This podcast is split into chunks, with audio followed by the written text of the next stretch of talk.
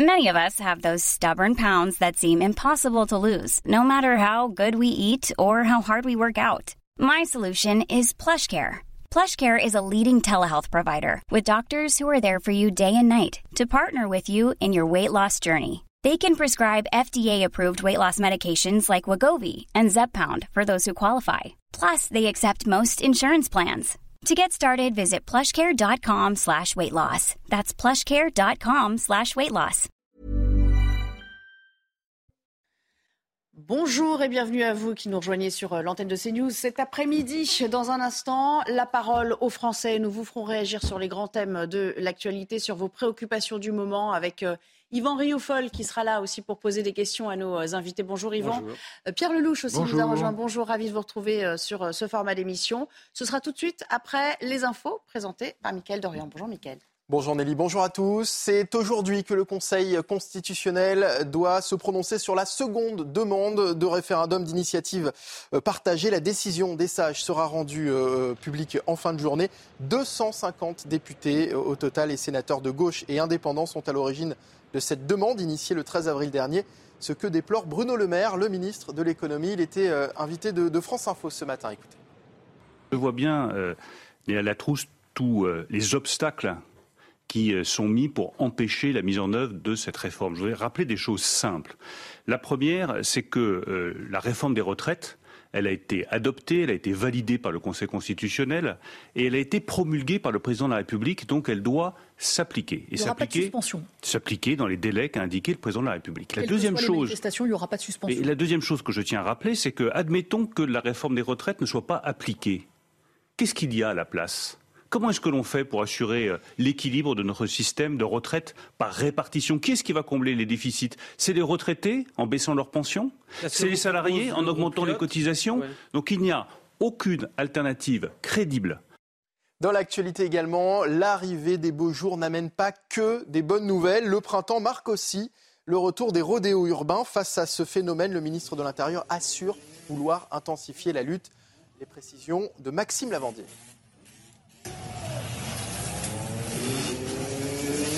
C'est un fléau bien connu des riverains.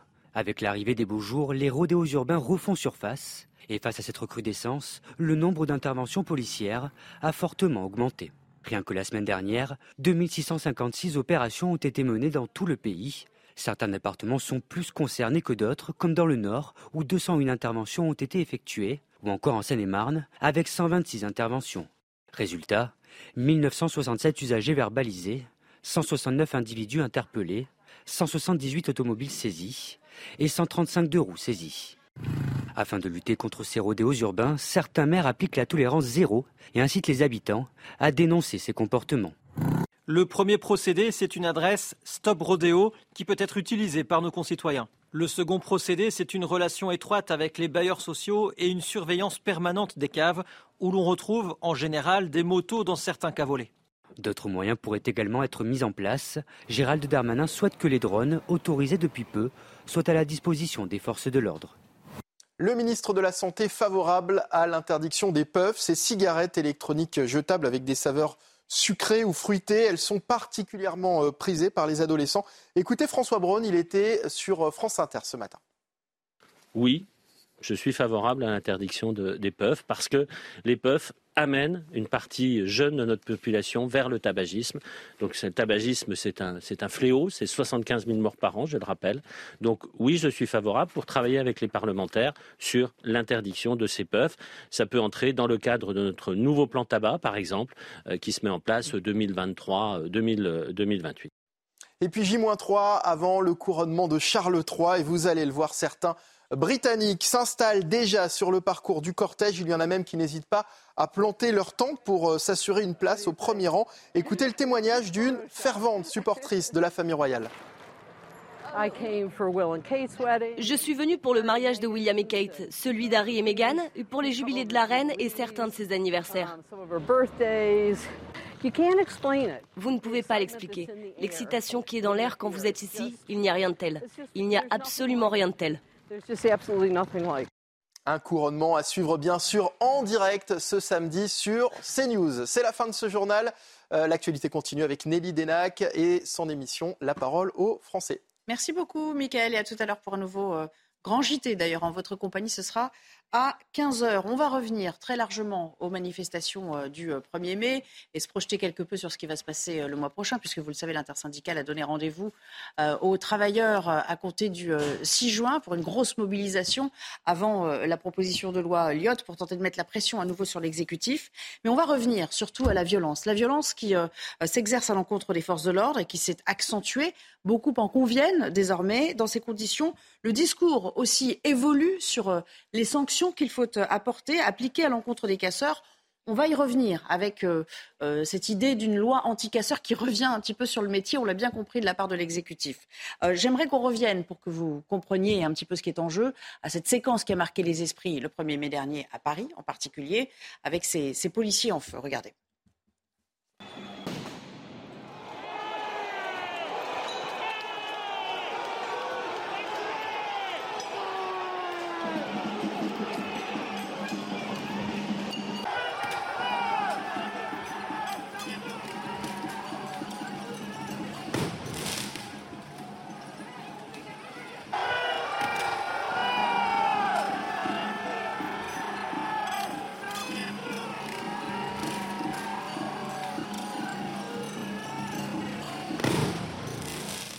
Pour appuyer le propos sur ces policiers désormais cibles de choix des euh, casseurs radicaux ultra en tout genre, je propose d'écouter Laurent Nunez, le euh, préfet de police de Paris, était euh, notre invité ce matin et il nous dit en substance, évidemment, on veut tuer les policiers. Quand on jette un cocktail Molotov sur un policier qui s'enflamme, je, je, ne vois pas quel autre but on peut rechercher. Évidemment qu'ils veulent tuer des policiers, ils veulent faire mal et s'ils peuvent les tuer, ils le font, évidemment. Il suffit de regarder la pluie de projectiles qui tombent, la préparation d'abord de ces cocktails Molotov, de ces pétards, de ces mortiers, euh, tous les projectiles y passent, tout ce qu'ils trouvent, ils le balancent sur les policiers. Évidemment qu'ils savent très bien que euh, ces armes-là, par destination, peuvent tuer. Ils le savent. Pierre Lelouch, avant de retrouver un de nos euh, invités, nos témoins, c'est-à-dire un, représentant syndical policier, c'est une réalité aujourd'hui, c'est-à-dire qu'il y a une volonté assumée de s'en prendre physiquement pour attenter à la vie des policiers. C'est la triste réalité de notre pays aujourd'hui je crois malheureusement que ce genre d'action, euh, je ne sais pas si c'est des Français ou des agitateurs étrangers, il y a un mélange des deux, semble-t-il. On avait vu ça pendant les Gilets jaunes aussi. Hein. Rappelez-vous de l'attaque de, euh, de l'Arc de Triomphe, qui n'était pas seulement le fait d'ailleurs de, de Black Bloc français. Hein. Il y avait beaucoup de. Moi, j'y étais sur les Champs-Élysées, j'ai entendu ce qu'on me disait. Euh, c'est très ennuyeux parce que il y a un malaise social dans le pays, il y a une protestation majoritaire contre cette réforme des retraites, c'est un fait.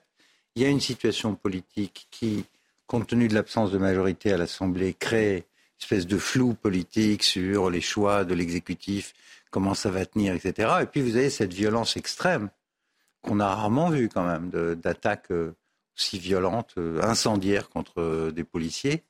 Et tout ça fait un cocktail qui est inquiétant sur le, mon avis, sur le devenir de notre démocratie. Donc il faut faire attention à la fois au respect, et c'est très important, du droit de manifester, qui est inscrit dans notre déclaration des droits de l'homme, et en même temps de, bien séparer la répression qui doit avoir lieu contre des gens qui utilisent, qui prennent en otage un problème social et des manifestants pacifiques, parce que moi j'étais aussi, j'ai vu des familles entières qui sont pas du tout des casseurs qui, défendent leurs droits. Et ça, c'est finalement, on ne parle, plus de leur message à eux. c'est ça, le danger, si vous voulez. Euh, moi, je vois bien ce qui est en train de se passer, c'est que le débat tourne autour de la violence d'un petit nombre de gens pour occulter un problème social et politique important. Donc, je pense qu'il y a deux choses.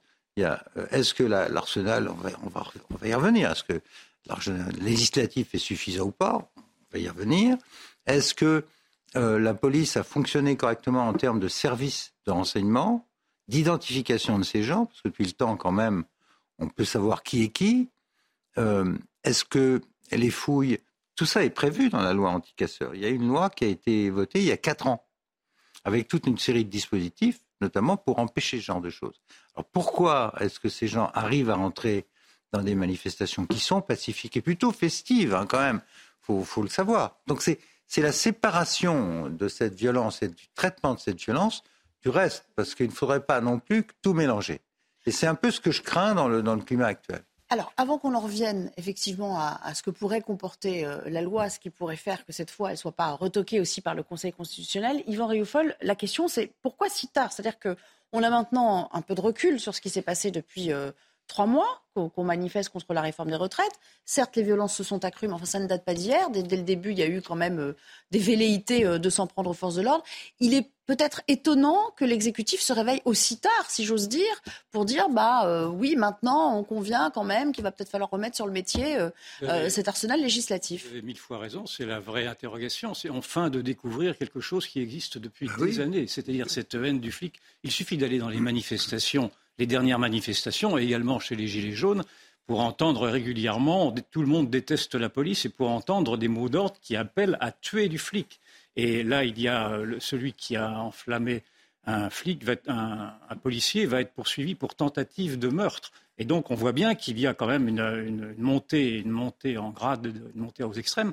Mais simplement, comment peut-on peut expliquer cette sorte d'indifférence, sinon par le fait qu'il y a eu, me semble-t-il, une indulgence collective qui a été portée, en tout cas, sur les mouvements d'extrême gauche, car ce sont toujours et à chaque fois les mouvements d'extrême gauche qui sont à la source de ces violences urbaines et de cette montée aux extrêmes dans la violence même.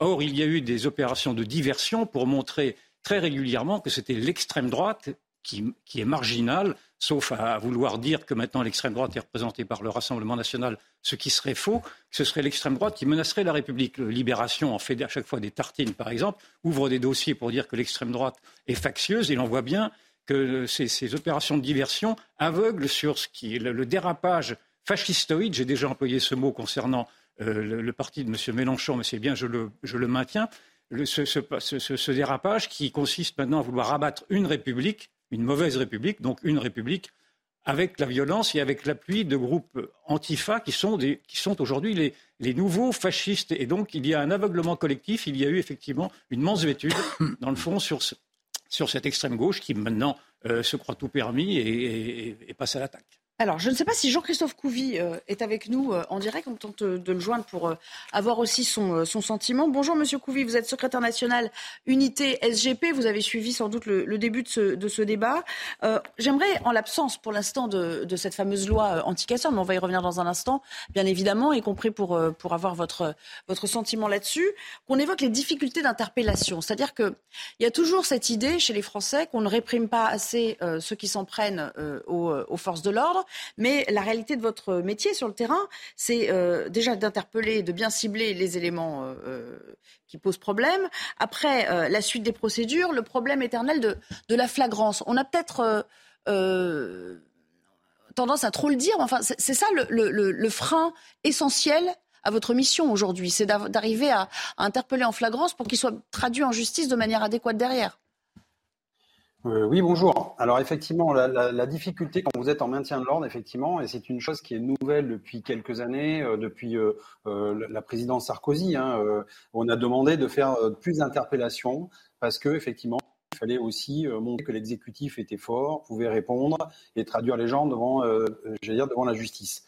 Euh, avant, le maintien de l'ordre se faisait, euh, comme on disait, avec des charges républicaines, c'est-à-dire que euh, on acceptait un certain désordre et d'un seul coup, nous disait c'est bon. Là, on rétablit l'ordre et puis ça se faisait. Alors oui, avec des charges du corps à corps de temps en temps, mais je veux dire, ça rentrait dans l'ordre. Aujourd'hui, si vous voulez, ce qui est compliqué, c'est de définir effectivement, lorsqu'on fait une interpellation, il faut décrire l'interpellation, décrire l'individu, ce qu'ils ont fait, et on est de plus en plus de preuves en fait.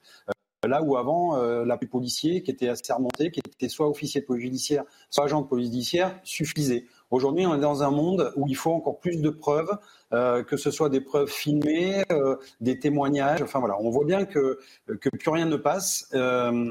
et donc, ça devient de plus en plus compliqué. Et les black blocs sont bien compris. et l'angle mort, si vous voulez, c'est qu'on s'habille pareil donc dès lors, quand vous décrivez un individu habillé de noir avec une casquette noire, un masque, etc., ben, il ressemble à 100 individus qui sont sur le, euh, sur le, sur le devant. Et du coup, c'est très compliqué pour qualifier euh, ces, ces, interventions. C'est ce qui explique, euh, pour ceux qui nous regardent quand même, que quand on a, par exemple, quand on affiche, on annonce 500 interpellations, à l'arrivée, il y a un tiers, voire les deux tiers qui sont classés sans suite pour précisément ce que vous décrivez. Euh, les comparutions immédiates, finalement, il y en a assez peu. Mais est-ce que les enquêtes suivent leur cours? Parce qu'on dit, voilà, il faut rassembler un certain nombre d'éléments. on en parle moins parce que le temps médiatique n'est pas celui de l'enquête. Est-ce qu'il y a vraiment des enquêtes qui aboutissent et qui euh, aboutissent à des condamnations sans qu'on en parle forcément au jour le jour euh, dans, nos médias d'infos continues? Alors oui, ça arrive, heureusement, euh, sauf que euh, ça, prend toujours du temps, parce qu'effectivement, on est dans un temps aujourd'hui où on veut une réponse immédiate. C'est le, temps des réseaux sociaux, du modernisme, et donc effectivement, il faut répondre tout de suite. Euh, vous savez, les, magistrats, eux, ils, ont le souci, j'allais dire, de l'équité, c'est-à-dire du, toujours du jugement équitable. Voilà, c'est-à-dire qu'on doit se défendre. La personne interpellée a les moyens de se défendre en démocratie et effectivement euh, son innocence. D'ailleurs, on dit toujours qu'on est présumé euh, innocent jusqu'à preuve du contraire.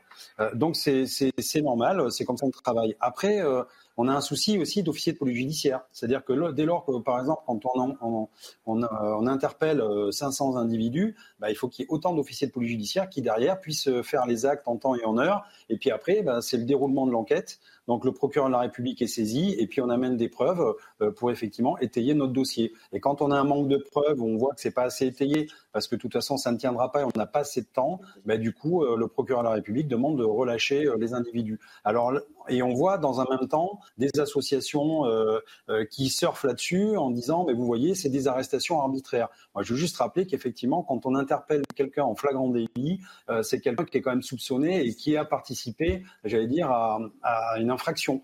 Alors, et après, c'est plus la délicatesse en fait du droit.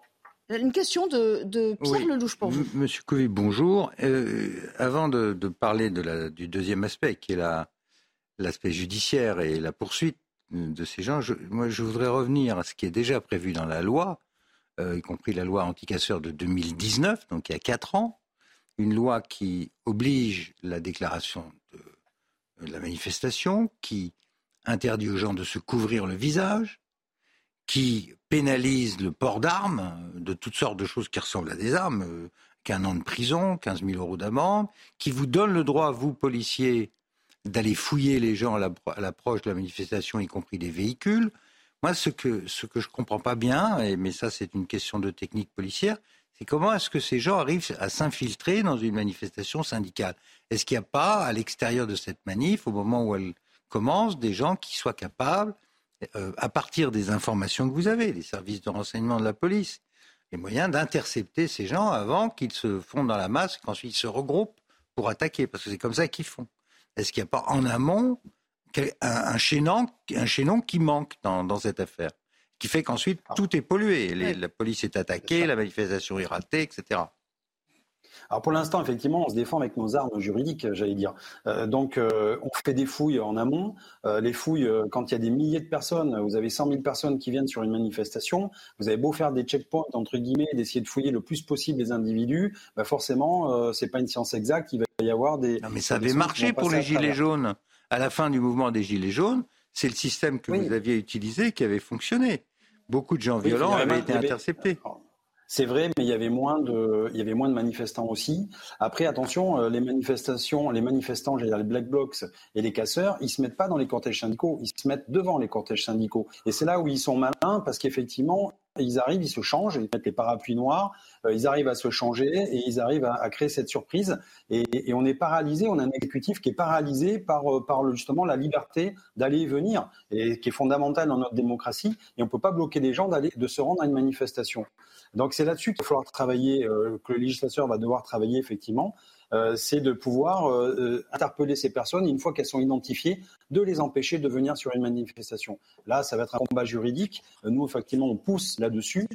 et après, je vais vous dire, une fois qu'on est en manifestation, moi, mes collègues, ils me disent, là, ça tombe bien, je suis, je suis dans la zone sud avec, avec des délégués CRS. Et qu'est-ce qu'ils nous disent? Ils nous disent en ce moment, on sert de toute façon de punching ball de la société. Et quand les personnes arrivent, les black blocs en face de nous, ben, on a hâte de pas forcément répliquer de suite. Parce qu'en fait, ce qui paralyse l'exécutif, s'il y a un blessé chez les black blocs ou chez les manifestants. Et donc, c'est, alors les black blocs, moi, je veux dire, ça va pas me déranger qu'il y ait un mec qui reste à terre. Hein. Ça, c'est pas un souci. Un manifestant qui est là, lambda, ou qui sort de chez lui, ben, ça sera beaucoup plus compliqué. Et, et donc, quand il y a beaucoup de mouvements de foule, euh, bah oui, c'est dur quand même de faire, j'allais dire, un peu d'ADN entre guillemets euh, et faire des, voilà des. On comprend cette difficulté qui est la vôtre, oui, de vouloir absolument éviter un, drame. Autre question de d'Yvan Rioufol. politique aussi. Yvan. Oui, euh, la répression de la violence, ce n'est pas une nouveauté. Cela fait 50 ans que l'on en parle, cela fait 50 ans que tous les pouvoirs se heurtent à cela. Et la première mesure qui avait été prise d'une loi anticasseur date de 1970. Elle a d'ailleurs été révoquée par la gauche arrivant au pouvoir avec François Mitterrand en 81. Et ma question était qu'est-ce qui vous empêcherait, qui, quelles, seraient les, motivations éthiques, morales qui, nous, qui vous empêcheraient ou qui nous empêcheraient de revenir dans le fond à cette loi anticasseur de 1970 qui semblait relativement efficace, au point même d'ailleurs peut-être de mettre en péril quelques libertés. Mais qu'est-ce qu'elle comportait de plus? Quelques libertés publiques. Ce qu'elle comportait de plus, c'est qu'elle prévoyait une responsabilité collective des délinquants sans avoir à identifier le, délinquant lui-même. Et donc, alors naturellement, ça se discute juridiquement, je suis bien, je suis bien d'accord, mais dans les, dans les rapports conflictuels tels que l'on connaît aujourd'hui, est-ce que aujourd'hui cette, cette éventualité de revenir à la loi de 1970 est défendable ou pas à vos yeux? Alors, ce qui, ce qui en fait, c'est que dans, le droit français, on a l'individualisation de la peine. Dans d'autres pays, les pays anglo-saxons, euh, quand vous faites euh, interpeller dans une nasse, entre guillemets, où c'est légitime, hein. en Allemagne, par exemple, on est, décrié en France, en Allemagne, ils pratiquent la nasse. Hein. Ça, ça les dérange pas. Et je peux vous dire, quand ils ont demandé aux manifestants de partir et que les manifestants restent et qu'ils veulent en découdre, eh ben, ils ont ce qu'ils méritent. C'est-à-dire qu'ils ont un affrontement au corps à corps. Il y a des images très très moches. Hein. Je vous rappelle d'ailleurs, récemment, là, au mois de janvier, sur une mine de charbon, il y a eu des images dans le monde entier qui ont été, qui ont été, qui ont été mises à jour, où on a vu que les policiers allemands, ils n'avaient pas de main morte. Euh, les Anglais, c'est la même chose. Euh, les Anglais, j'allais dire que dès lors qu'on attaque un policier, le policier est sacralisé et, et, les personnes qui sont là, on leur a demandé de partir et qui s'y maintiennent bah, sont coupables. Point. Voilà. Donc après, c'est le système français qui fait que euh, l'individualisation de la peine, nous, euh, euh, on peut pas euh, punir 10 personnes ou 100 personnes de la même de la même punition. Oui, mais le système français, juste à côté. Voilà. Le système français a fonctionné pendant 11 ans, de 1970 à, à, demi, à 1981. À 1981. Ah oui, mais donc c'est bien, c'est bien un problème politique. Et donc ce que vous nous dites, ce que vous nous dites, c'est qu'effectivement, en l'absence de volonté politique, on se heurtera euh, face au Conseil constitutionnel au même, au même problème qu'en 2019. Ce sera bah, retoqué de la même manière si on s'attelle à, une euh, à, un collectif. Ben, c'est là où c'est là où le législateur euh, doit prévoir peut-être certaines, euh, j'allais dire certaines dispositions, notamment sur des manifestations. C'est pas l'idée, c'est pas d'interdire tout le monde de venir manifester, mais c'est d'interdire quelqu'un qui vient pour en découdre avec la police, parce que ceux qui viennent les Black Blocs, euh, ce sont pas des manifestants, ce sont des gens qui sont en bande organisée pour venir tuer du flic et, et, s'accrocher aux policiers. Voilà, d'entrée, ils veulent l'affrontement, ils cherchent pas, ils veulent la révolution permanente, ils cherchent pas à aller manifester pour une thématique. Jean-Christophe Couvier, moi j'ai une, une dernière question à vous poser qui est peut-être un peu plus, euh, disons, personnel, pas personnel euh, au sens euh, stricto sensu, mais, mais plus par rapport à, l'exercice de votre métier et à la difficulté qui est la vôtre sur le terrain, parce qu'on connaît maintenant le degré d'épuisement et des forces de l'ordre et des pompiers, on, le répète semaine après semaine. Qu'est-ce que vous pensez de ces hommes politiques, à gauche essentiellement évidemment, qui essaient de dissocier aujourd'hui l'institution des hommes, c'est-à-dire qui essaient de vous monter d'une certaine manière contre votre ministre de l'Intérieur en disant tout cela, c'est la faute de Gérald Darmanin. Est-ce que vous trouvez que c'est pernicieux de tenter de semer la pagaille en interne? Bah, après, c'est, j'allais dire, c'est une stratégie politique. On voit bien d'ailleurs que c'est la, euh, récupération politique et que du malheur des uns, de toute façon, euh, tout de suite, on, l'exploite. Euh, moi, ce que je dis surtout, c'est que ces gens-là, au lieu d'accuser tel ou tel ministre, il ferait mieux justement de participer à améliorer les lois pour nous protéger, nous policiers. moi, j'attends qu'ils dépensent leur énergie plutôt pour essayer justement de changer cette loi et de dire, mais il faut qu'on protège nos policiers français. Et d'ailleurs, c'est très bien. Et je les appelle à venir mettre l'uniforme d'un policier. On a la réserve aujourd'hui, entre guillemets, la réserve civile, vous pouvez être policier vous aussi sur votre temps de loisir, bah, venez, faites comme ce sénateur, euh, qui est plutôt de gauche d'ailleurs, et qui est venu partager une heure ou une heure et demie avec la Bravem, et qui est effectivement est revenu très choqué, en disant d'ailleurs qu'il était en admiration devant notre taux de résilience. Et moi, je, mets au défi justement tous ces hommes politiques eh ben, de venir partager notre temps, d'aller dans une voiture de la BAC, par exemple, et d'aller dans des endroits euh, très sensibles, et ils vont voir euh, ce qu'est ce la réalité du terrain et ce qu'est la réalité d'un policier par rapport à ce qu'ils peuvent imaginer. Voilà, donc on le sait que de toute façon, on ne pourra pas faire plaisir à tout le monde, mais encore une fois, nous on veut pas monter sur tel ou tel ministre, c'est pas c'est pas la, la, la, j'allais dire le but ultime. Moi, le but ultime, c'est qu'on n'ait pas 406 blessés un soir de, de, de 1er mai, et donc encore une fois, on inverse les valeurs. Et au lieu de s'attaquer aux black blocs, on s'attaque aux méthodes des policiers. Voilà, je suis désolé, mais c'est ça que nous qui nous fait bondir policiers. Et s'il y a un taux de, j'allais dire, de, euh, on voit de plus en plus de policiers qui démissionnent ou qui changent carrément, qui quittent la police pour aller en police municipale, parce qu'il y a aussi ce ras-le-bol des policiers qui se sentent incompris et pas protégés par l'institution. Voilà, on a vu Monsieur Dupont-Moretti faire tout ce qu'il voulait euh, pour faire échouer la loi récidive proposée par Horizon par Madame Mouchou.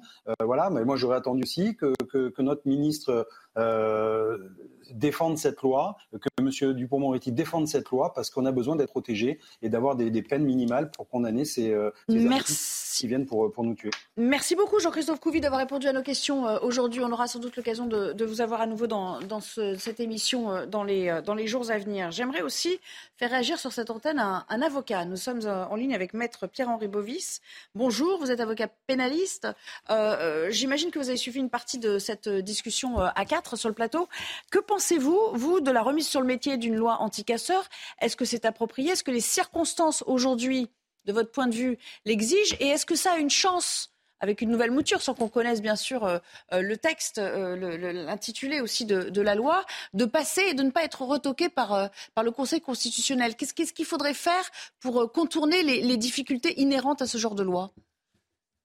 Alors, pour ne pas se tromper sur ce dont on parle, il, faut, bien se dire que la loi anti-casseurs existe. Elle a été votée en 2019 et elle a été validée partiellement par le Conseil constitutionnel. En tout cas, du moins, les, grandes, les, grands axes ont été validés par le Conseil constitutionnel. Il y a en effet une mesure phare euh, qui ne l'a pas été euh, à, l'époque, qui permettait de manière préventive d'arrêter un certain nombre de personnes qui, à l'époque, ont raisonné un peu par capillarité avec le Code du sport, qui permet, dans certaines circonstances, d'arrêter des hooligans violents euh, en amont d'un match, nous empêcher d'assister à un match, puisqu'on sait qu'ils peuvent avoir un comportement violent. Sauf que le, gouvernement à l'époque a oublié euh, qu'il y avait une différence fondamentale entre des sportifs qui allaient, enfin, des, spectateurs qui allaient voir un match de sport et des manifestants qui usaient d'une liberté fondamentale et qui est inscrite comme dans notre bloc de constitutionnalité, hein, dans, la Déclaration universelle des droits de l'homme, qui est la liberté de manifester et d'exprimer une opinion. Donc, dès lors que vous avez cette liberté fondamentale qui est entravée en arrêtant une personne euh, de manière préventive, vous ne pouvez pas raisonner de la, même manière. Donc, si vous voulez, il faudra complètement changer le législatif pour euh, donner des garanties au respect des libertés individuelles et donc de cette liberté de manifester et d'exprimer une opinion, si on veut pouvoir arrêter de manière préventive euh, ces individus. Mais la loi anti-casseurs, si vous voulez, elle existe, elle, elle n'est pas appliquée. Euh, un exemple qui est frappant et, dont vous pouvez débattre sur, votre plateau, il est aujourd'hui strictement interdit de participer à une manifestation de, en vue de troubler l'ordre public avec le visage dissimulé. C'est 15 000 euros d'amende, d'amende C'est prévu dans la loi anti Mais cette loi est quasiment inappliquée. C'est-à-dire que là, on a vu par exemple des images, des vidéos, euh, d'ailleurs de citoyens, D'accord. Donc, donc, pour vous, on en fait une mauvaise utilisation au fond aujourd'hui de cet arsenal législatif. C'est-à-dire que si on, si on l'appliquait adéquatement, il n'y aurait pas besoin de légiférer. Il y, a, par exemple, mon cher maître, il y a une peine complémentaire qui est dans la loi de 2019, qui est l'interdiction de participer à une manifestation pour des gens qui sont identifiés comme violents. Euh, là, apparemment, on a attrapé des gens qui n'auraient pas dû être là. Donc si la loi avait été appliquée, ces gens ne pouvaient pas participer à la manifestation et être violents à nouveau. Je me trompe ou pas? Non, mais vous avez raison, mais le grand problème de, en tout cas de, pouvoir dans la justice, c'est qu'on assiste à une inflation législative. À chaque problème, on répond par une nouvelle loi, on n'applique pas déjà tous les points et on se retrouve à une quantité de lois qui, qui si vous voulez, un de, flou juridique total. Le, euh, le vrai problématique aujourd'hui, c'est l'application de la loi, et à mon avis, permettrait surtout non, de baisser la délinquance de manière, de manière générale, mais qu'il y ait une de l'application de la peine. On a un problème d'application des peines en France. il a raison. Vous avez une peine qui est prononcée par un juge et qui n'est pas appliquée derrière. Merci beaucoup, euh, euh, maître. On va, on va essayer de, on va devoir s'interrompre quelques secondes pour une petite euh, pause pub. On va essayer de vous joindre à nouveau, déjà pour rétablir un petit peu le, le niveau sonore parce que ça crachouillait un petit peu sur la ligne, et puis peut-être vous sonder aussi sur l'utilisation des drones ce nouvel outil à la disposition des, policiers, voir quelles en sont les limites, voir aussi pourquoi certains s'inquiètent de ce qui se passe en garde à vue. Hein. vous, avez peut-être vu ce tweet de, de, la contrôleuse générale qui saisit le ministre pour s'assurer que les droits des personnes qui sont interpellées puis placées en garde à vue soient respectés, qu'il n'y ait pas d'abus. On verra ce qui est réellement en jeu. À tout à l'heure.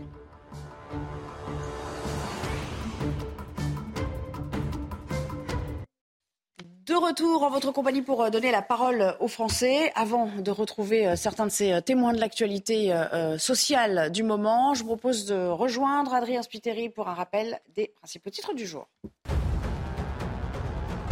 Le Conseil constitutionnel se prononce aujourd'hui sur une deuxième demande de référendum. Elle avait été faite par des députés de gauche le 13 avril dernier.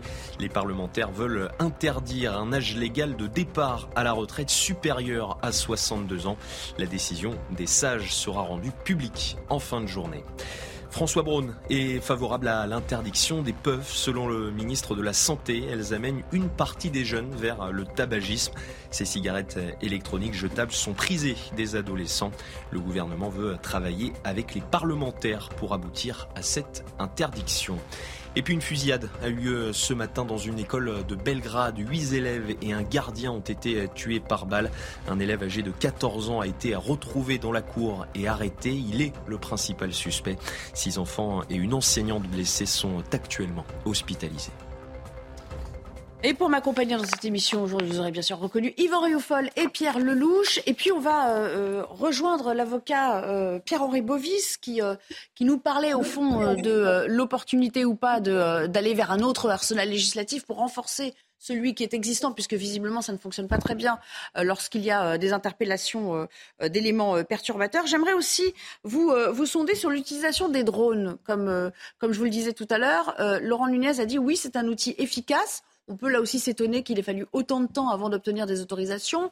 Il y a eu des tentatives de recours pour, euh, euh, stopper son utilisation, notamment, je pense notamment à, Lyon où ça a été euh, retoqué. Est-ce qu'il faut faire attention aux dérives? Et d'ailleurs, selon les détracteurs de l'utilisation de drones, quelles sont-elles ces dérives à votre sens?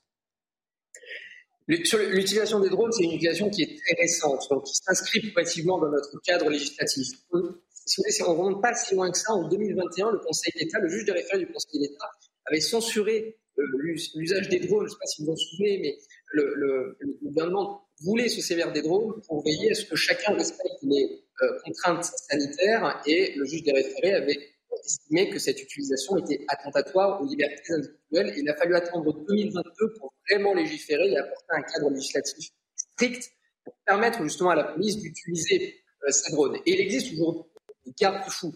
Euh, évidemment, on ne peut pas utiliser un certain nombre de drones, c'est limité en termes de nombre, c'est limité dans l'espace, c'est limité selon un périmètre géographique.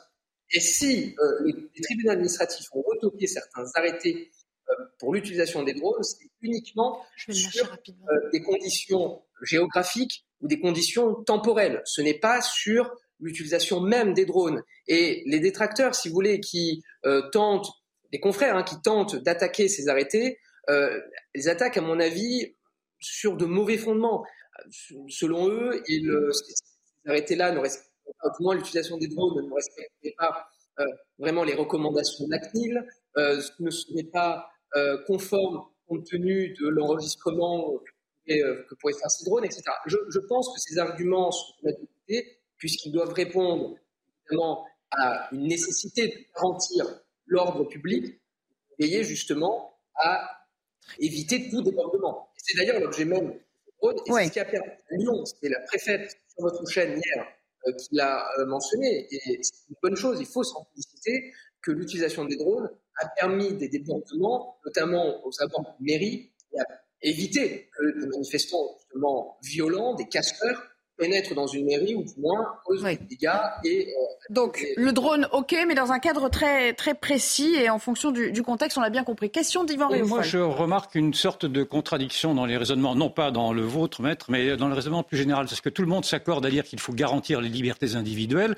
mais, mais, pardon, je, suis, je me souviens tout de même de la manière dont les libertés individuelles ont été violées par tous et par le gouvernement en particulier, lors de la crise du Covid, où l'on a imposé des confinements, on a imposé des passes sanitaires, on a imposé des, mesures liberticides sur lesquels on était rare, on, a d'ailleurs été assez rare à s'opposer. Or, je vois qu'il y a beaucoup moins de prévention, donc il n'y avait aucune, il n'y a pas eu du tout de, réticence à vouloir sanctionner dans le fond des citoyens dans leur liberté. Or, je vois qu'il y a beaucoup plus de réticence à sanctionner aujourd'hui des voyous dans leur liberté. J'aimerais bien que l'on rétablisse un peu l'équilibre et que ce soit qu'on ait autant de, prévention pour les libertés individuelles quand il s'agit des citoyens que quand il s'agit des casseurs. Or, il me semble que ce sont, comme toujours d'ailleurs, c'est toujours né dans l'inversion des valeurs, que ce sont les casseurs qui sont plus protégés que les citoyens. Ça vous paraît être à géométrie variable, cette notion de liberté aujourd'hui, maître? Oui, elle est, en tout cas, elle peut être à géométrie variable, et en tout cas, c'est un sentiment qui est partagé par beaucoup de Français. Euh, lorsque vous voyez effectivement euh, une sorte de déconstruction de l'État par, euh, si des, déclarations politiques, des actes ensuite juridiques, je pense notamment à cette espèce de charge qu'on lance tout le temps dans l'espace médiatique sur la police, lorsqu'on entend des responsables politiques dire que la police tue, dire que la police assassine, lorsque effectivement on a tendance plutôt à prendre la défense, encore une fois d'un point de vue moral et d'un point de vue dans l'espace médiatique de casseurs, de délinquants, au, détriment de victimes ou de policiers, effectivement, je rejoins euh, M. Youfol. Et c'est un vrai sujet qui doit être posé sur la table. Est-ce qu'il y a aujourd'hui une inversion des valeurs? Je le pense. Est-ce qu'il y a aujourd'hui une défiance envers l'État? Je le pense. Et plutôt que de rentrer dans un circuit, si vous voulez, d'inflation statut, il faudrait surtout redonner une confiance au sein de l'État et au sein des autorités. Merci beaucoup, maître, d'être, d'avoir été avec nous. On, court un petit peu après, le temps, mais vous avez été euh, euh, hyper limpide dans vos, euh, explications. Merci encore de nous avoir accompagnés cet après-midi. On a d'autres invités qui nous attendent. On va parler donc de l'intersyndicale qui a donné rendez-vous le 6 juin prochain, vous le savez, aux salariés pour se mobiliser à nouveau contre la réforme des retraites. Le mot d'ordre sera-t-il aussi suivi, sachant qu'il y a quand même euh, voilà, une, une, échéance relativement lointaine En tout cas, vous allez l'entendre. Euh, les Français euh, qu'on a pu sonder ce matin, chez eux, il y a un mélange de, de résignation et, et d'envie pour certains quand même, malgré tout, de poursuivre le combat, même si le diagnostic est quand même assez unanime dans ce qu'on a pu entendre. Je vous propose de les écouter. Je comprends que les gens euh, continuent, et continuent et sont en colère. Et on n'a que euh, ce moyen de pression en fait. On peut rien faire d'autre, non Je crois qu'il n'y a plus rien à faire.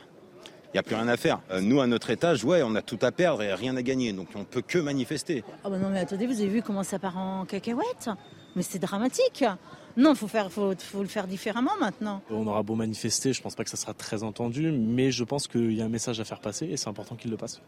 Alors il y a ceux qui manifestent, et il y a ceux qui font les frais parfois, donc des manifestations qui dégénèrent. On pense évidemment aux commerçants euh, qui euh, sont sur le passage des cortèges où euh, les casseurs, encore eux, sévissent. Bonjour Frédéric Roy. Alors vous n'êtes pas casseur, vous êtes boulanger à Nice. On, vous connaît bien, vous êtes beaucoup élevé, notamment contre les prix de l'énergie, les factures qui, qui grimpaient pour, pour votre corporation. Mais j'imagine que en tant que commerçant et pour avoir discuté avec, avec des collègues, des confrères, vous, vous dénoncez aussi le manque à gagner, un, que ça constitue, et puis deux, bah, tout simplement, euh, les réparations euh, euh, qui, sont, qui sont imposées par le, par le passage de ces casseurs. Alors moi, je, on va pas dire que je suis mal placé, mais je porte deux casquettes.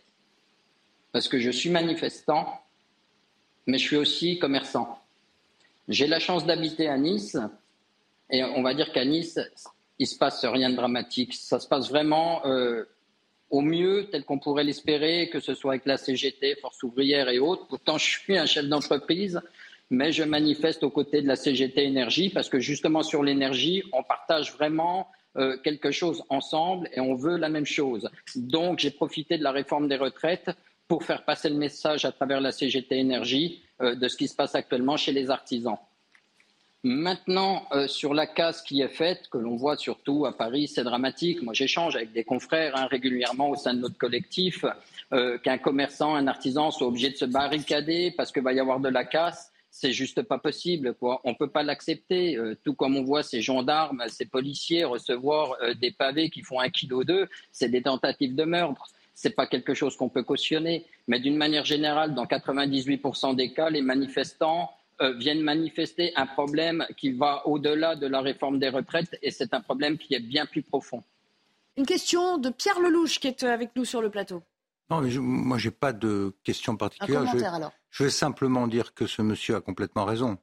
il y a le malaise social qui est d'ailleurs votre reportage là l'a confirmé. Le malaise, il est profond, il, est durable. Puis après, il y a, les excès. Euh, les commerçants souffrent énormément. Moi, j'en vois euh, près de chez moi dans Paris, euh, les vitrines cassées. c'est extrêmement difficile. À chaque fois qu'il y a des casseurs qui passent quelque part, c'est une zone de guerre. donc, je, ce qui m'importe dans cette histoire, c'est qu'il faudra en sortir correctement. La pire des choses, à mon sens, c'est de, de, faire comme si tout va se régler et en laissant pourrir la situation, ça va s'arranger tout seul. Je, crois que la, vous, avez raison. Alors, la, vraie question qu'on peut peut-être se poser aujourd'hui, pourquoi on en est là? Ben oui. Pourquoi on en est là? Comment, moi, je pose une question. Comment la réforme des retraites, une réforme aussi importante, aussi grave, a pu arriver à l'Assemblée nationale sans qu'il y ait eu de vraies négociations, de vraies ententes en amont? Comment on peut faire ça? C'est pas possible. Je pense qu'il y a déjà un vrai souci. J'ajoute que, en plus, c'est quelque chose dont on parle depuis six ans. Y en avait une. Exactement. Voilà. Donc, euh, Alors, je pense que dans, cette affaire, il y, a une, il y, a une, gestion calamiteuse. Du en effet, beaucoup en conviennent. Il y a des choses qu'on a découvertes à mesure que le débat se déroulait. Euh, Yvan Rioufol va vous, euh, va, va, vous poser une question aussi sans doute dans un instant. Et après, on se retrouve puis, dans cette situation. Et puis même, même un, François Bayrou, qui est quand même l'allié d'Emmanuel Macron et, et, qui est un, un, partenaire de la majorité, disait dans une interview, je me souviens, il y a quelques jours encore, ça a été mal ficelé, ça a été mal expliqué. on ne pouvait pas arriver en n'ayant pas expliqué de son point de vue le bien fondé, parce qu'il est quand même favorable à la réforme. pouvait faire complètement euh, différemment, sans, sans jouer à fond sur cette histoire de mesure d'âge, en expliquant maintenant que c'est l'alpha et l'oméga, qu'il n'y a pas d'alternative. J'entendais Bruno Le Maire dire qu'il n'y a pas d'alternative, c'est absolument pas vrai. Il y a d'autres façons de mener et d'arriver aux mêmes économies euh, pour la branche retraite. je pense qu'ils sont mal pris. Je pense qu'en même temps, ils ont créé une crise sociale qui se double d'une impuissance politique. Et après, il y a ces violences. Mais euh, de grâce, réglons les, violences, et ça c'est une affaire de police, et on n'aille pas me dire que la France entière va être paralysée par quelques centaines de types, c'est juste pas possible. Il faut, faut que les services de renseignement, dont c'est le métier, arrêtent ces gens. Donc si la loi doit être modifiée pour les arrêter préventivement, faisons-le mais il y a un problème de police et derrière, il y a un problème politique et social. Yvan Rioufol, peut-être sur, pour revenir hein, sur, euh, sur les dégâts entraînés par, euh, par la casse à tous les étages et sur cette loi mal ficelée, comme le disait euh, Frédéric Roy à l'instant.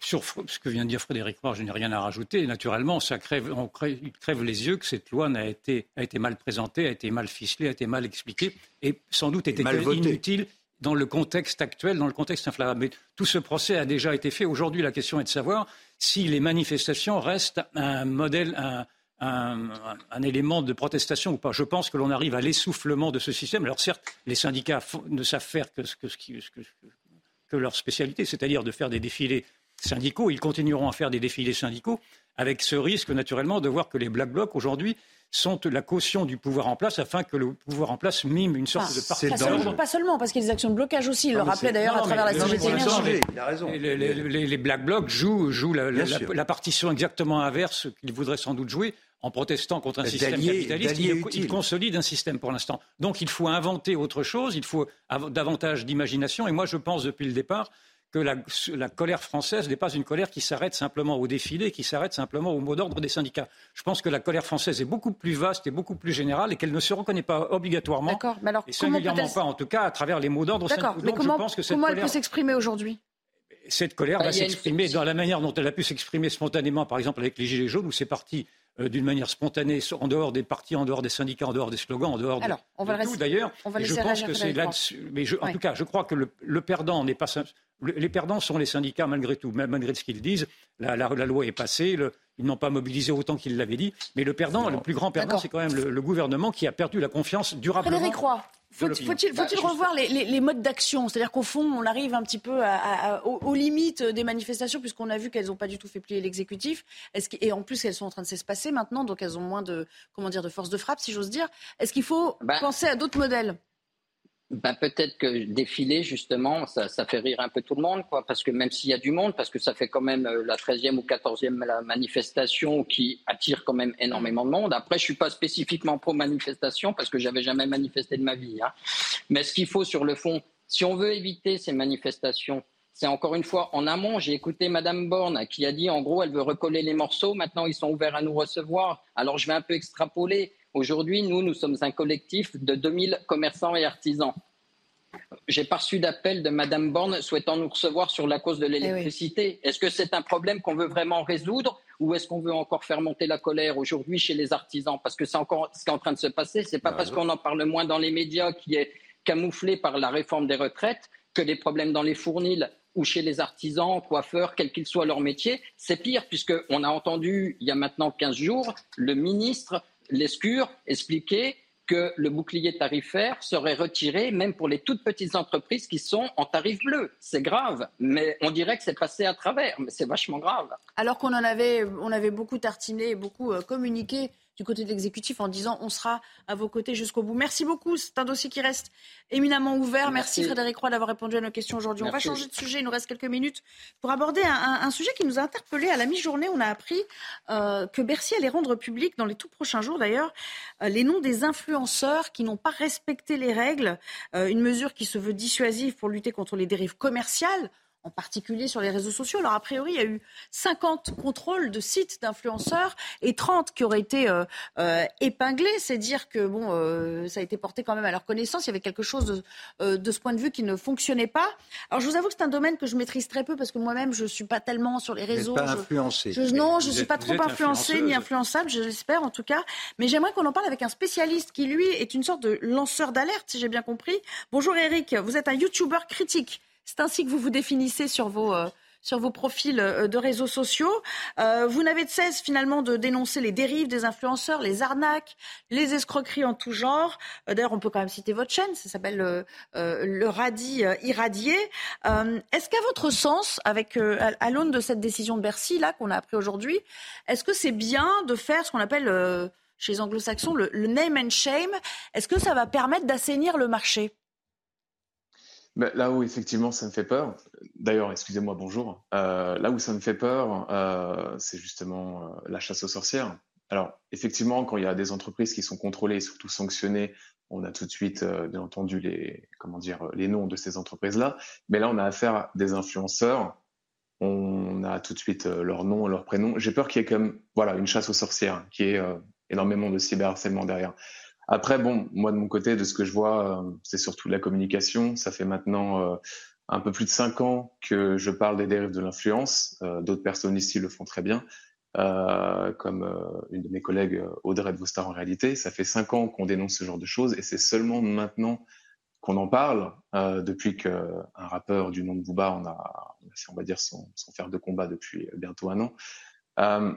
je pense qu'on s'y prend trop tard, beaucoup trop tard. D'accord. Donc en fait, vous nous dites, oui, il faut faire quelque chose, mais pas n'importe comment, et, c'est déjà presque un peu tard. J'aimerais juste qu'on, parce que le public qui nous regarde n'est pas forcément non plus un adepte des réseaux sociaux, il va pas toujours sur, euh, pardon, hein, sur YouTube, sur, TikTok, etc.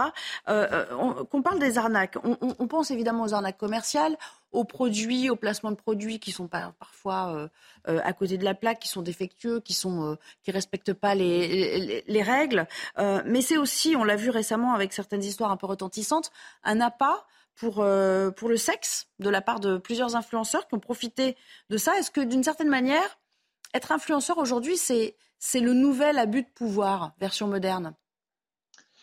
Bien, je pense euh, que là où il y a de l'argent, là où il y a de l'influence, il y a forcément des abus. Donc euh, c'est quelque chose qui était déjà là depuis les tout débuts. c'est juste que maintenant on en parle. Donc oui, forcément, quand il y a de l'influence, il y a une ouverture sur toutes les dérives. Ça c'est sûr. Mais la crédulité aussi de ceux qui regardent ces, chaînes, c'est quand même un problème, parce que ça veut dire qu'il y a un manque de discernement chez des personnes qui sont peut-être un peu jeunes encore, pas toujours euh, formatées, pas toujours armées psychologiquement, parce que peut-être les parents euh, les informent pas euh, ou, ou, les sensibilisent pas à tout ça.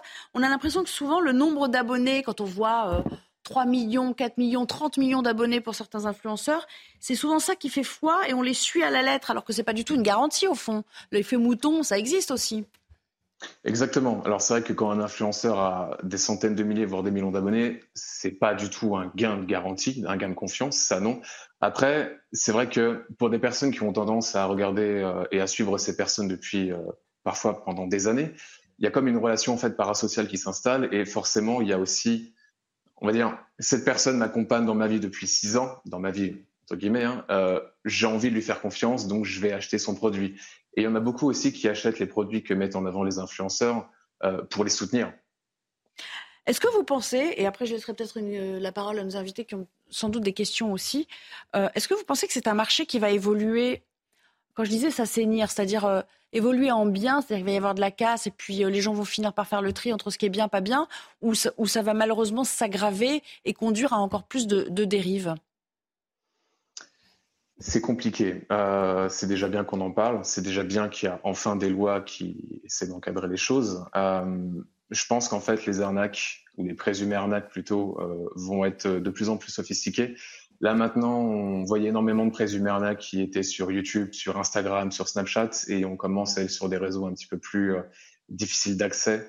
Euh, donc euh, les arnaques vont évoluer malgré les lois. Je veux dire, il y a des lois qui vous interdisent de griller un feu rouge, et pourtant, il y a pas mal de personnes qui en grillent. Donc surtout les vélos d'ailleurs. Enfin voilà, ça c'est dit. Tous les vélos passent au feu rouge maintenant.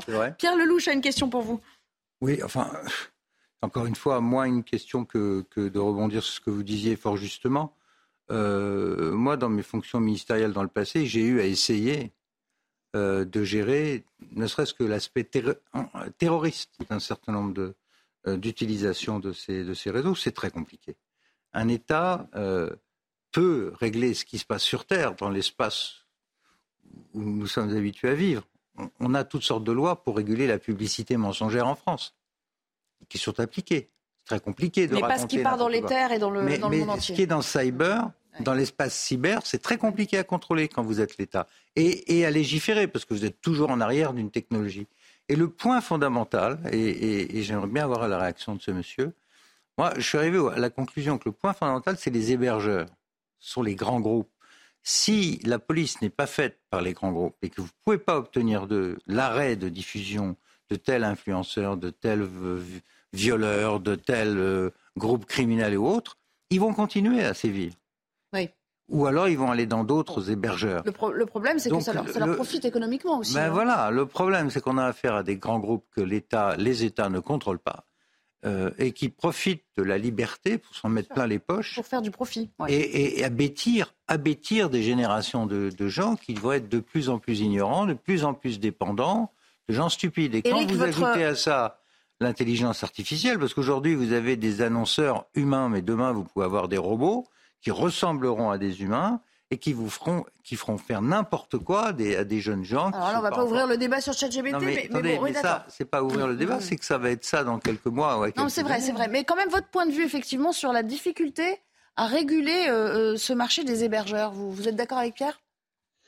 Euh, tout à fait, parce que les hébergeurs ont leur part de responsabilité. Euh, moi, dans le travail que je fais, j'ai déjà pu signaler beaucoup de présumés arnaques, voilà. toujours bien le présumé arnaque, à des, des, comment dire, des plateformes, que ce soit YouTube, Instagram, Snapchat et j'en passe. Et qui font rien. Ça met énormément de temps. Voilà. Des fois, il n'y a rien du tout. Ou alors, des fois, ça met énormément de temps et c'est trop tard parce que les présumés arnaques, on va dire, sont déjà faites. Il y a déjà eu des victimes. Donc, il y a une part de, de responsabilité ça, c'est sûr. Il faudrait que les plateformes soient plus actives, plus. Yvan, allez, un dernier commentaire. je ne suis pas un spécialiste, mais a priori, euh, ma première réaction serait de quand même d'avoir un peu plus de prudence dans l'élaboration des accusations. D'ailleurs, en, en, assimilant les, ces influenceurs à des criminels, on n'en sait rien après tout. Et je pense que d'abord, il faut vérifier si, si vraiment il n'y a pas d'atteinte aux libertés. Parce qu'à chaque fois, on prend prétexte naturellement du, du dérapage de quelques-uns. Et sans doute qu'il y a-t-il des dérapages chez ces influenceurs-là. Je ne connais pas le dossier. Mais il y a également une liberté de faire, une liberté de dire, une liberté d'être un contre-pouvoir vis-à-vis d'annonceurs ou je ne sais quoi. Et donc, il faut faire très attention dans une démocratie à ne pas prétendre avoir la, vérité révélée afin de réguler tout un marché qui, ah. comme par hasard, devient un marché qui sur Là, en effet, on, entre dans le, dans le domaine du subjectif. c'est toujours un peu compliqué. L'annonceur, il n'est pas un contre-pouvoir. Il vit de la publicité. Donc après, il est soit l'instrument de boîtes qui ont euh, pignon sur rue et là, il n'y a pas de problème. Si vous vendez, je sais pas moi, du Louis Vuitton ou pas quoi, ils, ont, ils, utilisent l'influenceur. Mais vous avez aussi toutes sortes de produits.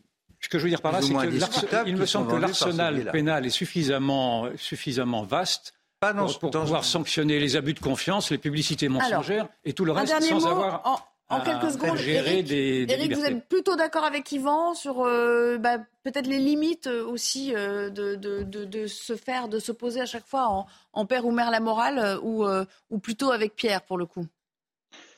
C'est compliqué. En fait, il faut être, euh, il faut être, euh, il faut établir des lois, il faut encadrer tout ça. Évidemment, il faut pas non plus interdire, euh, on va dire qu'un influenceur puisse poster tout et n'importe quoi. Enfin, ce que je veux dire, c'est que il y a des contrôles à faire, il y a des lois qui doivent être faites, et pour ça, il faut que tous les partis euh, puissent se mettre, euh, on va dire, ensemble pour. euh, C'est comme en toute chose, il faut faire des contrôles des en lois fait. et même des conventions internationales, parce que ces groupes sont tellement puissants que s'il n'y a pas des accords internationaux, il ne se passera rien. Merci beaucoup, merci beaucoup Eric. Vous nous avez beaucoup euh, éclairé sur, euh, sur ces domaines euh, qu'on ne connaît pas forcément, qu'on ne maîtrise pas, et on n'a pas fini d'en parler. On vous réinvitera euh, Oui, à nouveau bon avec, sujet. avec grand plaisir.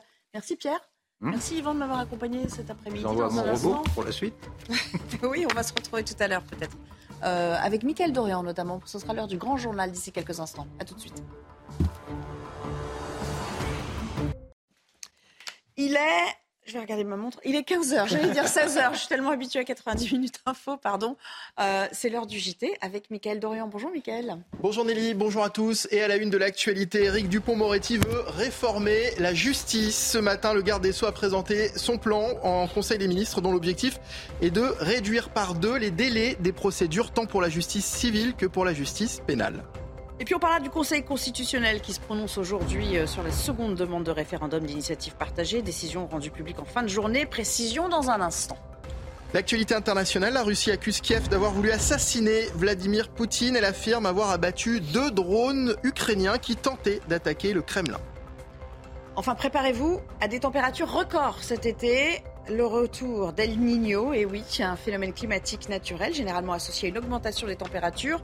C'est Loïc Roosevelt, notre expert météo, qui nous dira tout à ce sujet. Vers une justice plus rapide et plus proche des concitoyens, c'est l'objectif d'Éric Dupont-Moretti. Le garde des Sceaux a présenté son plan d'action pour la justice en Conseil des ministres. Que contiennent ces deux textes? Explication, éléments de réponse, Maxime Lavandier.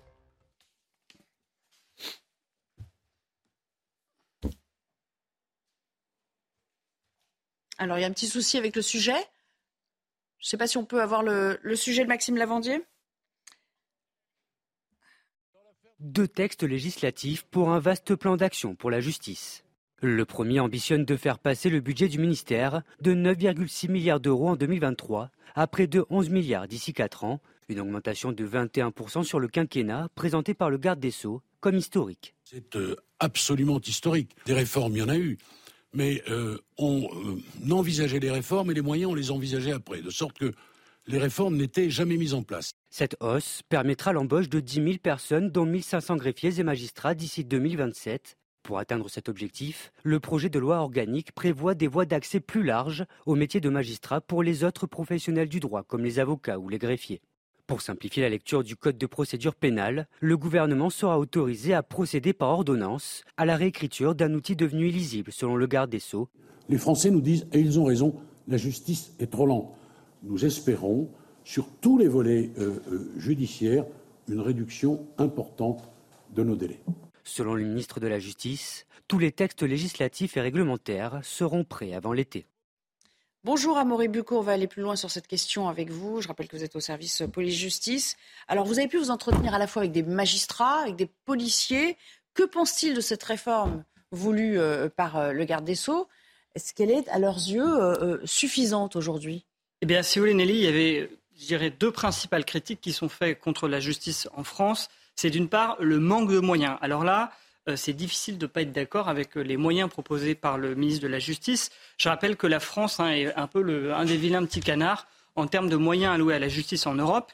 Alors, ces euh, 11, millions, hein, 11 milliards pardon, qui sont provenus d'ici 4 ans, eh bien, ils vont permettre d'une part de mieux payer les magistrats et personnels de justice existants, mais aussi de recruter davantage, notamment via des fois de formations alternatives. Néanmoins, le problème, euh, me disait un magistrat, c'est que euh, ces magistrats craignent que cette facilité d'accès à ce métier se fasse au détriment de la qualité. Un magistrat me disait ainsi, hein, je vous le cite, si c'est pour prendre les mauvais avocats qui n'arrivent pas à gagner leur vie en libéral et leur permettre de devenir magistrats, non merci. Euh, par ailleurs, hein, il va falloir euh, également, si ces euh, euh, 1500 magistrats sont recrutés, que ce soit une augmentation nette, c'est-à-dire réelle, et pas que ce se fasse en plus des magistrats qui partent à la retraite. Et non pas... pas un simple renouvellement. Exactement. Ensuite, il y a le deuxième point qui est souvent critiqué en, la, justice est souvent critiquée pour ce point-là, c'est la simplification de la procédure pénale. Pour vous donner une indication, hein, on est passé de 800 articles dans le Code de procédure pénale en 1859 à 2400 articles aujourd'hui. L'ennui, c'est qu'il y a d'ailleurs tellement d'articles que ces articles sont parfois contradictoires et que c'est un véritable casse-tête. Euh, là, euh, ce qu'il y a de bien dans cette réforme, hein, c'est que le ministre de, la Justice veut passer par des, ordonnances pour pouvoir contourner le circuit législatif et aller plus vite, d'autant que le droit ne sera pas changé en fond. Euh, mais ce chantier de simplification, ça c'est le bémol, il est confié à un comité d'experts. Alors si vous voulez, les deux termes simplification et comité d'experts ne font pas forcément bon ménage en politique, euh, surtout que ce n'est pas pour demain, hein, puisque ce comité d'experts devrait rendre un rapport seulement en 2024. Or, ça fait très longtemps euh, que les magistrats, mais surtout les policiers, demandent cette simplification pour rendre leur travail plus facile. Merci beaucoup, cher Amaury. Euh, dans le reste de l'actualité, c'est aujourd'hui que le Conseil constitutionnel doit se prononcer sur la seconde demande de référendum d'initiative partagée. Bonjour Maureen Vidal, vous êtes sur place avec Laurent Sélarié et autour de vous un important dispositif de sécurité. Et oui, exactement. Nous sommes donc devant le Conseil constitutionnel où, en fin d'après-midi, les sages donneront euh, leur décision sur ce référendum d'initiative euh, partagée déposé par des parlementaires de gauche. Évidemment, les forces de l'ordre sont très présentes et sont en nombre. Hein. Vous pouvez le voir juste derrière moi sur ces images de Laurent Sellari. Le Conseil constitutionnel est placé sous haute surveillance. On se souvient de la dernière fois euh, où des manifestations sauvages ont éclaté juste après la décision du Conseil constitutionnel concernant le premier référendum qui avait été alors déposé donc euh, le temps que la réponse du Conseil constitutionnel soit donnée, le bâtiment est surveillé et protégé ainsi que les rues aux alentours. Et vers 17h, euh, il y aura sûrement d'ailleurs une manifestation organisée par la CGT euh, devant le Louvre. Merci beaucoup. On y sera d'ici quelques heures, mais en attendant, on va se pencher sur ces décisions très attendues des sages. Avec vous, Johan Usaï, alors on précise, ça sera rendu public en fin de journée. La vraie question qui vaille, c'est qu'est-ce qui se passe si ça aboutit? Alors disons tout de suite, Nelly, que ça n'est absolument pas le scénario le plus euh, probable. La plupart des experts, des spécialistes de la Constitution s'accordent à dire qu'a priori, ce RIP, cette demande de référendum d'initiative partagée, sera à nouveau rejetée par le Conseil constitutionnel. Mais on ne sait jamais peut toujours y avoir une surprise, vous savez. Et si effectivement le Conseil validait cette hypothèse, disons aussi les choses clairement, c'est le scénario noir pour le gouvernement, c'est le scénario catastrophe. Parce qu'à ce moment-là, qu'est-ce qui se passe? À partir du moment où le Conseil constitutionnel valide le référendum, eh bien, euh, les syndicats ont neuf mois, par exemple, pour aller euh, récupérer les signatures, 10% du corps électoral, 4 600 000 signatures à peu près pour effectivement déclencher ce référendum. À l'issue de ces neuf mois, le président de la République ou le Parlement a six mois pour se saisir de ce dossier. Ça veut dire que six mois pour étudier à nouveau à l'Assemblée et au Sénat le texte. Si c'est le cas, il n'y a pas de référendum. Sinon, eh bien, un référendum, mais dans 18 mois, 2 ans, vous voyez qu'on a le temps. Et à ce moment-là, ça empoisonnerait évidemment la vie politique. Impossible de tourner la page, impossible pour Emmanuel Macron de passer à autre chose. Donc, véritablement, si le scénario est validé, on va parler des retraites encore pendant les deux prochaines années. merci beaucoup. En tout cas, euh, on n'a pas fini d'analyser cette, euh, cette situation. Réponse aux alentours de 18 heures, comme la dernière fois. Merci beaucoup. Rendre obligatoire la présence des drapeaux français et européens sur les façades des mairies. La proposition de loi du groupe Renaissance fait polémique. Elle doit être débattue aujourd'hui à l'Assemblée nationale. Les détails de ce projet avec Thibault Marcheteau et Thomas Bonnet. Aujourd'hui, il est déjà habituel de les voir sur les façades de nos mairies. Drapeaux français et européens côte à côte. Pourtant, rien dans la loi n'oblige les maires à un tel pavoisement, une absence de règles à laquelle veulent remédier des élus Renaissance il propose de rendre ces deux drapeaux obligatoires sur toutes les mairies. Face à cette proposition de loi, ces Français sont partagés. Il y a des choses plus importantes que ça, je crois, hein, que de se poser la question est-ce qu'il faut poser un drapeau sur, euh, sur une mairie euh, ou pas? Je pense que c'est intéressant aussi de rappeler en fait qu'on s'inscrit justement dans un groupe européen. Je ne pense pas que ça, enfin, que ça incitera les gens à se sentir plus européens que euh, en mettant, en imposant, en imposant des drapeaux, quoi. Voilà. Celui qui a envie de le mettre, il le met. Celui qui n'a pas envie, ne le met pas. Promouvoir les valeurs européennes, voici le but recherché par les élus Renaissance. Au sein des oppositions, la symbolique européenne est parfois contestée. Mais pour Daniel Fasquelle, l'initiative va dans la bonne direction. Ça me semble tout à fait naturel Et c'est même choquant que certains maires ne, le fassent pas. C'est choquant aussi que ce soit obligatoire aujourd'hui dans les écoles et que ça ne soit pas dans les mairies. C'est important aussi euh, de rappeler que nous avons besoin de l'un et de l'autre, même si la proposition de loi le précise. Hein, le drapeau français doit d'abord et avant tout être mis euh, en avant, mais on ne doit pas euh, oublier notre appartenance à l'Union européenne. L'Europe nous a apporté la paix. Jusqu'à présent, parmi les bâtiments publics, seules les écoles étaient concernées par une telle obligation. Le ministre de la Santé favorable à, l'interdiction de ce qu'on appelle les, les, puffs. Vous savez, ce sont ces cigarettes électroniques jetables qui sont prisées à des euh, adolescents avec des saveurs euh, sucrées ou fruitées. Je vous propose d'écouter l'argumentaire développé à ce propos par euh, François Braun. Il était le ministre de la Santé, l'invité de France Inter ce matin. Oui, je suis favorable à l'interdiction des puffs parce que les puffs amènent une partie jeune de notre population vers le tabagisme. Donc le tabagisme, c'est un, fléau, c'est 75 000 morts par an, je le rappelle. Donc oui, je suis favorable pour travailler avec les parlementaires sur l'interdiction de ces puffs. Ça peut entrer dans le cadre de notre nouveau plan tabac, par exemple, euh, qui se met en place 2023-2028. L'actualité internationale à présent, la Russie accuse Kiev d'avoir voulu assassiner Vladimir Poutine. Elle affirme avoir abattu deux drones ukrainiens qui tentaient d'attaquer le Kremlin. Les explications avec euh, vous, Harold Iman, spécialiste des questions internationales. Alors tout vient d'un communiqué émanant du Kremlin lui-même. Il s'agit donc d'une attaque perpétrée par, je cite euh, le, communiqué, euh, le régime de Kiev qui a tiré de drones abattu grâce au radar du FSB, l'ancien KGB, euh, et de l'armée. C'est toujours pour le Kremlin un acte terroriste dont le but était de perturber les célébrations de la victoire soviétique du 9 mai 1945. Les célébrations vont être maintenues, parenthèse. Poutine en est sorti indemne et le Kremlin se réserve le droit à la riposte.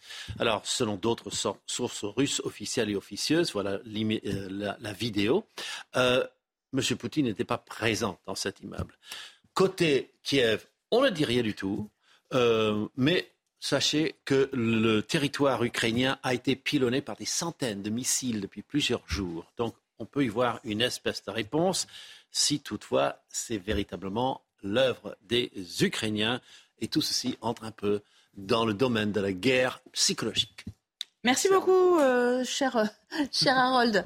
Euh, trois jours, il reste trois jours avant le couronnement de, Charles III. vous allez voir, il y a de nombreux Britanniques qui ont déjà souhaité s'installer aux, premières loges hein, sur, sur le parcours du cortège pour ne pas en rater une miette.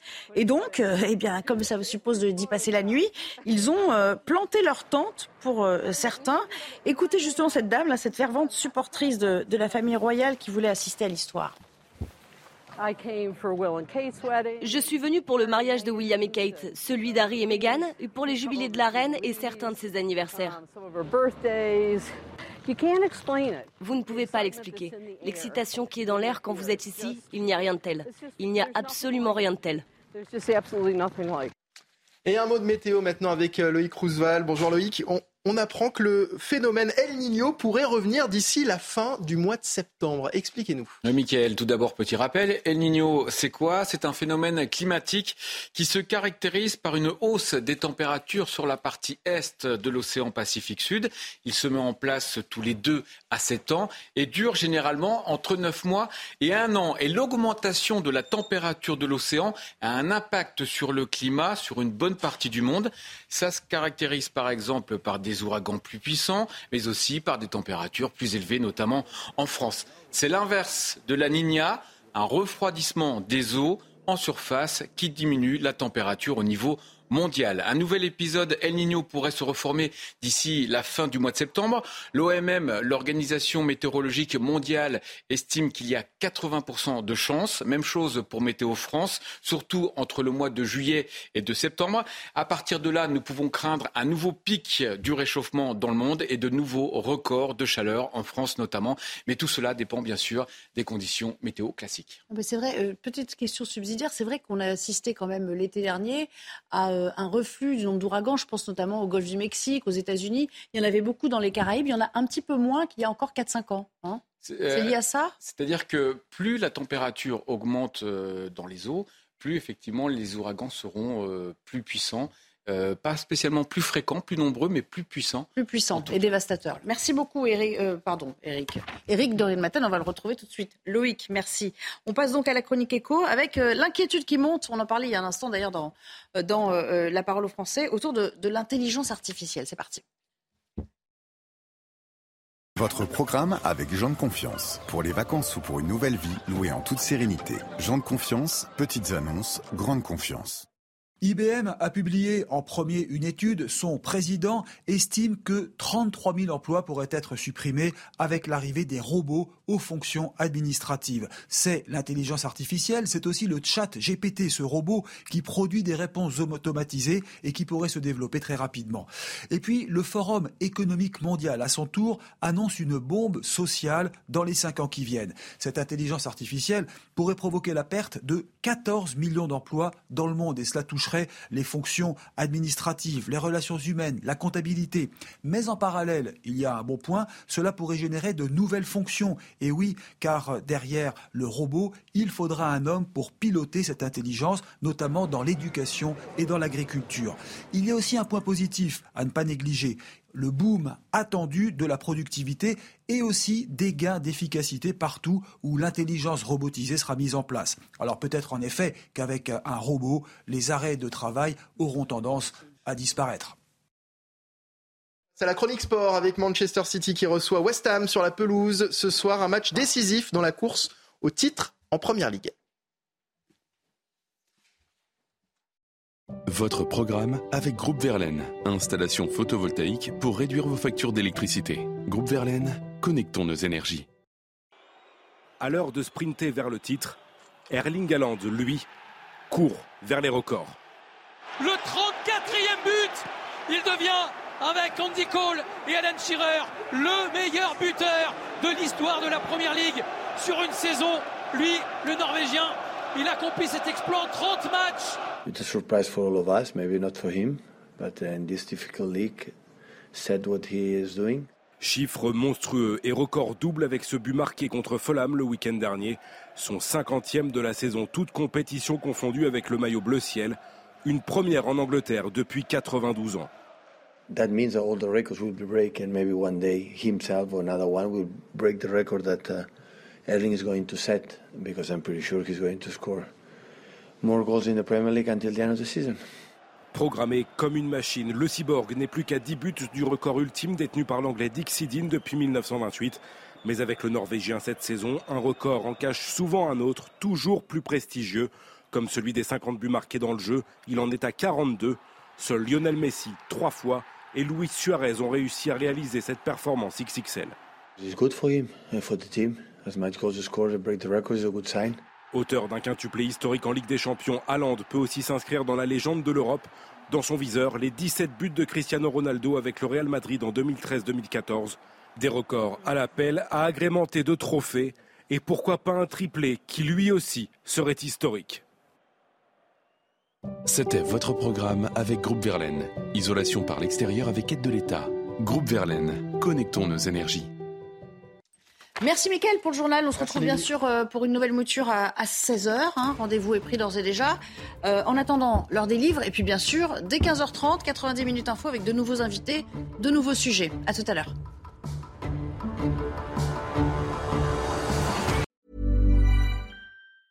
Planning for your next trip? Elevate your travel style with Quince. Quince has all the jet setting essentials you'll want for your next getaway. Like European linen premium luggage options, buttery soft Italian leather bags, and so much more. And is all priced at 50 to 80% less than similar brands. Plus, Quince only works with factories that use safe and ethical manufacturing practices.